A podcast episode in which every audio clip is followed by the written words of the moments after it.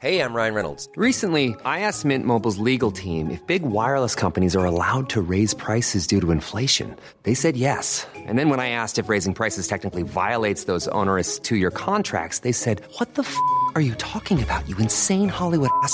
So to recap, we're cutting the price of Mint Unlimited from $30 a month to just $15 a month. Give it a try at mintmobile.com slash switch. $45 up front for three months plus taxes and fees. Promo rate for new customers for limited time. Unlimited more than 40 gigabytes per month. Slows. Full terms at mintmobile.com. J'ai envie d'un vrai baiser de cinéma ici, dans la voiture. Tout de suite. Ce baiser que tu m'as donné hante mes jours et mes nuits. Bonjour, c'est Anne-Laetitia Béraud. Bienvenue dans Tout s'explique, le podcast où on parle société et sexualité. Aujourd'hui, on va échanger sur les petits bisous, les French kiss, les baisers romantiques et ce sauvage avec Jean-Claude Kaufmann, euh, sociologue, sociologue de la vie quotidienne, du couple, des, petites choses qui ont l'air de rien du tout comme ça, mais qui sont toujours très très importantes. Et le baiser n'est pas une petite chose. Jean-Claude Kaufmann publie Ce qu'embrasser veut dire aux éditions Payot. Il y trace une histoire du baiser qui a longtemps été une pratique politique religieuse qu'amoureuse. Et on va se poser quelques questions. Pourquoi, quand on s'aime, la rencontre de deux bouches et le partage de plusieurs dizaines de millions de bactéries, Burk, devient-il un élan des cœurs et des corps qui provoque des ondes de plaisir, de désir. Pourquoi le baiser est-il un contre-champ romantique? Pourquoi, alors qu'on pensait que le baiser était perdu à cause de la crise sanitaire du Covid-19, il existe une résistance? Et enfin, pourquoi les baisers sauvages représentés dans les films sont-ils devenus ambigus depuis le mouvement de libération de la parole MeToo? Beaucoup de questions, alors on va commencer par la première avec Jean-Claude Kaufmann. Il n'y a pas un, mais des baisers.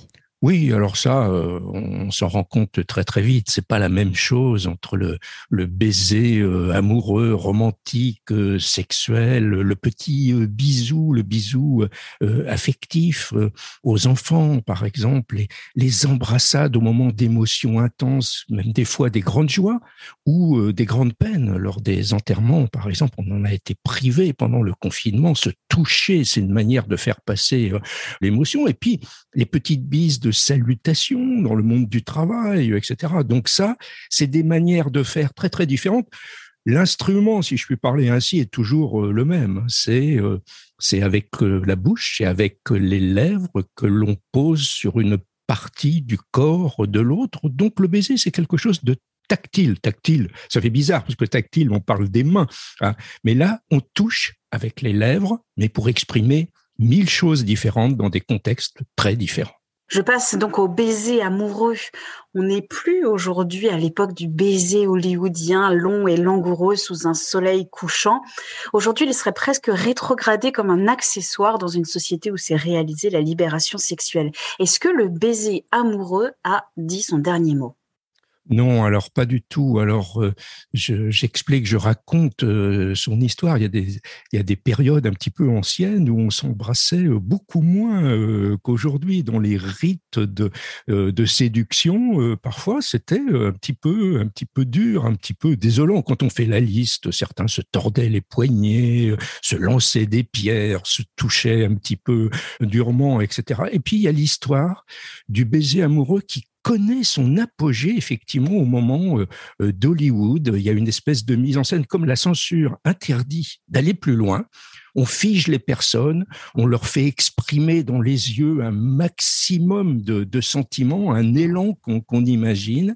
Et c'est la grande période qui va durer 20-30 euh, ans du baiser qui symbolise l'élan amoureux, l'élan romantique où on s'abandonne, on s'abandonne pour l'histoire d'amour qui va euh, entraîner, et à peu près à la même époque, tout petit peu plus tard, il y a un petit décalage, commence à apparaître le baiser un peu plus ordinaire dans ce qu'on pourra, on va appeler plus tard les surprises parties et les booms. Ça commence assez tôt aux États-Unis dans les années 20, dans les années 30, plus tard un petit peu euh, en Europe. Donc là, ça va être l'apparition d'un autre type de baiser, d'un baiser très libre de la jeunesse qui n'existait pas avant, mais qui n'est pas le grand baiser sentimental qui entraîne, c'est celui qui va entraîné dans une expérience sensuelle, voire un petit peu érotique avec un partenaire, sans engagement pour la suite. Un baiser plus libre pour le plaisir, pour la petite aventure que l'on va euh, connaître ensemble. Le petit problème, c'est que ce deuxième baiser, celui des, des, des surprises parties, va euh, inciter à dégrader le baiser. Aujourd'hui, il est devenu une espèce de premier pas, de porte d'entrée dans la rencontre de l'autre, la rencontre euh, sexuelle et érotique de l'autre, mais une porte d'entrée qui ne compte plus tellement si on, prend des livres euh, d'érotisme, on, on, consulte des livres de sexualité, on va parler de baiser sur les parties génitales, par exemple, mais le baiser sur la bouche, oh, finalement, c'est plus très important, c'est rétrogradé, c'est une petite, euh, c'est une toute petite chose. Et est-ce qu'on n'a pas perdu un élément du baiser, celui euh, quand on regarde les textes à travers les siècles, on exprime beaucoup par le baiser, du, plaisir, bien sûr, le contact de, de l'autre, mais aussi un élan. Beaucoup de textes parlent de la communion des âmes par le souffle qu'on échange, c'est-à-dire qu'il y a à la fois du plaisir, et de ce point de vue-là, peut-être qu'il apporte pas plus que d'autres contacts du corps, bien sûr, mais symboliquement, il y a plus dans le baiser, il y a le désir de se dépasser et de se laisser entraîner dans une histoire.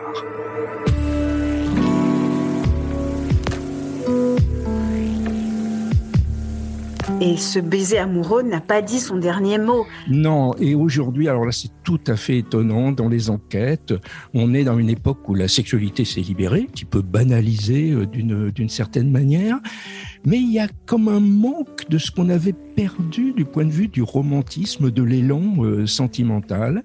Et dans les, les premiers baisers d'une rencontre amoureuse, on voit aujourd'hui qu'un certain nombre de personnes sont en, recherche de davantage, de cet élan qui emporte. Alors, c'est un petit peu contradictoire. On n'a pas envie de revenir au romantisme du 19e siècle où on était prêt à mourir d'amour. Et puis c'était l'époque du chagrin d'amour. C'était magnifique le chagrin d'amour parce que ça faisait partie du, du lot d'une certaine manière. Alors ça, on n'a plus trop envie aujourd'hui. On veut l'élan, mais on veut le bien-être et le bonheur en même temps. Donc on veut à la fois maîtriser un peu son existence, ne pas tomber sur un séducteur qui a l'air très bien comme ça, qui va entraîner dans une histoire absolument euh, abominable. Donc on veut un petit peu contrôler ce qui arrive, mais en même temps ne pas être trop pragmatique calculateur, tourné uniquement vers son plaisir égoïste, avoir envie de se laisser entraîner dans une histoire qui fasse décoller de la médiocrité du quotidien et de l'ordinaire.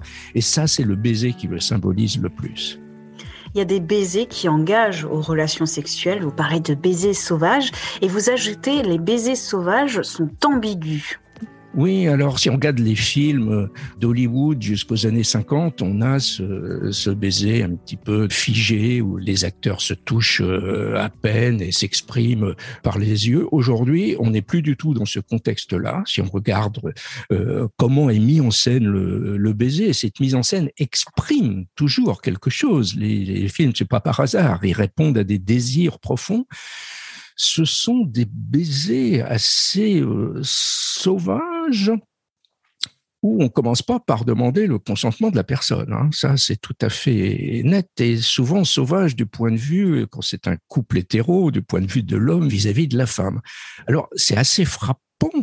Est-ce que c'est pas un peu en décalage avec l'époque d'aujourd'hui, qui est l'époque MeToo, où euh, on se pose la question du consentement. Alors c'est c'est compliqué euh, le consentement dans le cadre euh, d'un baiser. Est-ce qu'on va faire une déclaration pour demander officiellement est-ce que la personne est consentante ou est-ce qu'on va être très à l'écoute de sa moindre réaction pour ne pas s'engager si on sent que la personne est, réticente? Mais dans les mises en scène au cinéma, on est très loin de ce minimum d'attente. On voit que il y a des baisers un petit peu sauvages, violents, et où la femme qui est mise en scène semble apprécier la situation et prendre du plaisir. Donc, au minimum, il faut s'interroger sur cette question. Est-ce qu'il faut remettre en cause ce type de baiser ou est-ce que ça correspond à une attente réelle? Est-ce qu'il n'y a pas du désir derrière, du plaisir?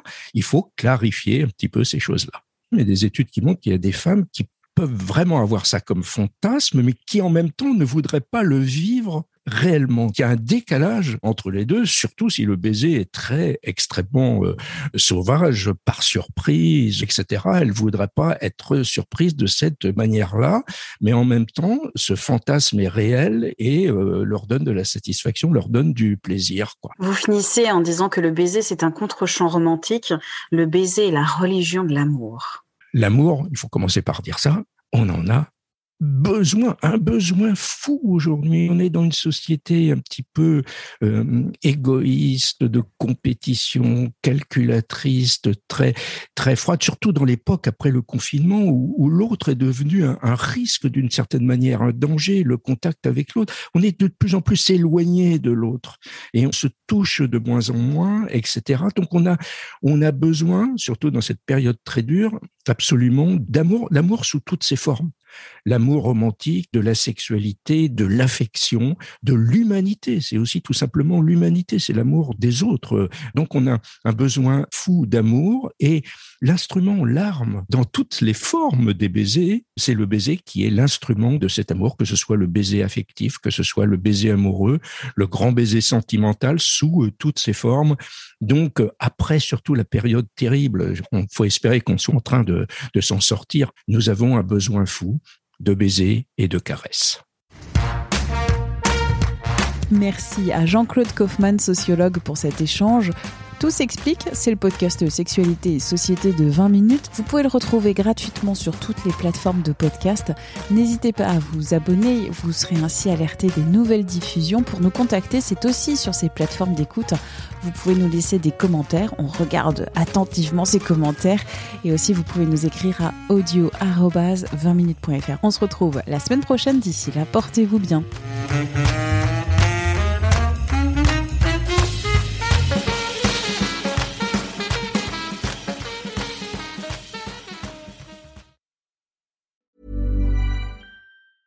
Hi, I'm Daniel, founder of Pretty Litter. Did you know cats tend to hide symptoms of sickness and pain? I learned this the hard way after losing my cat, Gingy. So I created Pretty Litter, a health monitoring litter that helps detect early signs of illness by changing colors, saving you money and potentially your cat's life. Pretty Litter is veterinarian developed, and it's the easiest way to keep tabs on your fur baby's health right at home. Go to prettylitter.com and use code ACAST for 20% off your first order and a free cat toy. Terms and conditions apply. See site for details.